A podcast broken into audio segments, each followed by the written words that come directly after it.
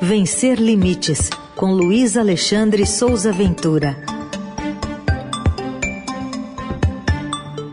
Hora de falar de diversidade e inclusão, sempre às terças aqui na programação da Eldorado. Oi, Ventura, bom dia. Bom dia, Heisen. Bom dia, Carol. Bom dia, ouvintes. Bom dia, bom dia equipe. Bom, ontem a gente trouxe um boletim seu, a gente esclarece por 20, foi um boletim gravado, né, do Ventura, contando uma história que agora ele vai trazer mais detalhes e também com desdobramentos, que era de um caso de racismo bem explícito, né, Ventura? Sim. Olha, Heisen, quando alguém ainda insiste em afirmar que o Brasil não é um país racista, eu respondo que o Brasil não é apenas um país racista, mas um país racista raiz. E se eu ler ou escutar um milhão de vezes a resposta que a Tatiana Pretona recebeu, um milhão de vezes eu vou perguntar como é que é? Só para situar o ouvinte, eu publiquei essa matéria, como você falou, no sábado, compartilhei nas redes do blog. E ontem, segunda-feira, essa matéria em áudio foi no ar aqui na Rádio Eldorado e também foi compartilhada nas redes do Estadão, no Twitter, no Facebook e no Instagram. Essa matéria conta a história da Tatiana Pretona, que é uma moradora do Parque do Lago, região do Jardim Ângela, na zona sul de São Paulo, uma mulher negra de 32 anos, uma churrasqueira, que recebe pessoas na laje da casa dela, chamado ela chama de Laje da Preta, e também leva esse churrasco para eventos externos. Ela recebeu um pedido de orçamento, enviou esse orçamento e recebeu uma resposta, que eu vou ler agora mais uma vez, para que as pessoas que ainda não ouviram isso ouçam. A resposta na íntegra foi a seguinte, entre aspas. Bom dia, Tatiana Pretona. Seu orçamento foi um dos melhores que recebemos, porém, infelizmente, não estaremos contratando seus serviços, pois nosso cliente não gosta de pessoas da cor da sua pele. Seguido de um sentimos muito, obrigada pela atenção. Essa foi a resposta que ela recebeu. E aí eu quero que o Heisen, Carol e ouvintes avaliem a naturalidade dessa afirmação nosso cliente não gosta de pessoas da cor da sua pele, seguido do tal, sentimos muito obrigada pela atenção. Manifestação descarada, escancarada, declarada de racismo, ela é dupla, né? Feita duas vezes pela empresa que fez o contato com a Tatiana e pelo tal cliente dessa empresa. Eu estou conversando com a Tatiana desde sábado e ela me disse não sabe nem como lidar com a repercussão desse caso, porque ela convive com esse tipo de manifestação o tempo todo, há anos, muitas e muitas vezes, mas ela nunca expôs esse tipo de coisa porque ela tinha medo, veja só, medo de fazer mal ou até de estar errada. E essas manifestações racistas com, com, as quais ela convive não são apenas nas palavras, mas também nas ações.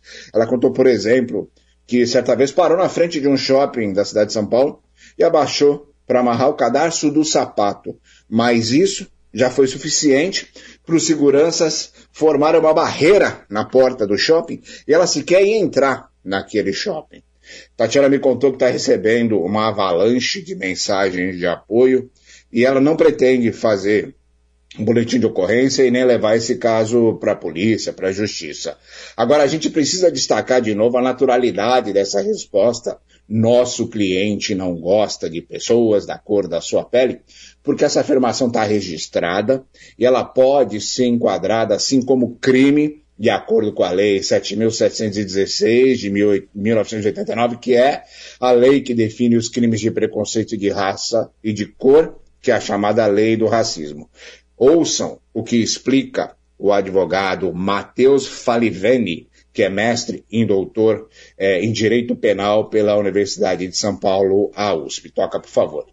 Aí, no caso, como não é uma relação de emprego, né, pelo que consta da reportagem, seria uma contratação autônoma, em tese, pode configurar o artigo 20 caput da lei de racismo, que é praticar discriminação por questão de raça, né? E, eventualmente, também essa conduta poderia ser enquadrada como também uma injúria racial. Mas eu acho que é mais provável o artigo 20 caput, que é praticar um ato de discriminação racial, dadas as circunstâncias do caso.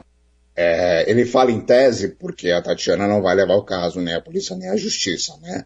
O artigo 20 dessa lei diz exatamente o seguinte: praticar, induzir ou incitar a discriminação ou preconceito de raça, cor, etnia, religião ou procedência nacional pode ser punido com prisão e multa. Só que isso não intimida mais as pessoas, né? As pessoas que não têm qualquer pudor em serem racistas, em afirmarem que não gostam de gente de pele preta. O Brasil precisa enfrentar definitivamente a sua face racista, já conhecer sua história e entender os motivos desse preconceito cravado na raiz do país. Tem muitas publicações, muitos livros que falam sobre isso, que explicam essa situação, que dão o, o panorama histórico que resultou nesse cenário atual no Brasil, e aí eu vou citar alguns aqui. É, o pequeno manual antirracista da filósofa, escritora e palestrante Jamila Ribeiro, que é minha conterrânea santista. Esse livro foi lançado em 2019 pela Companhia das Letras. Esse livro tem 11 lições breves para entender exatamente as origens do racismo e como combater esse racismo. É um livro pequeno que dá para levar no bolso, que tem que ser lido 150 vezes por dia.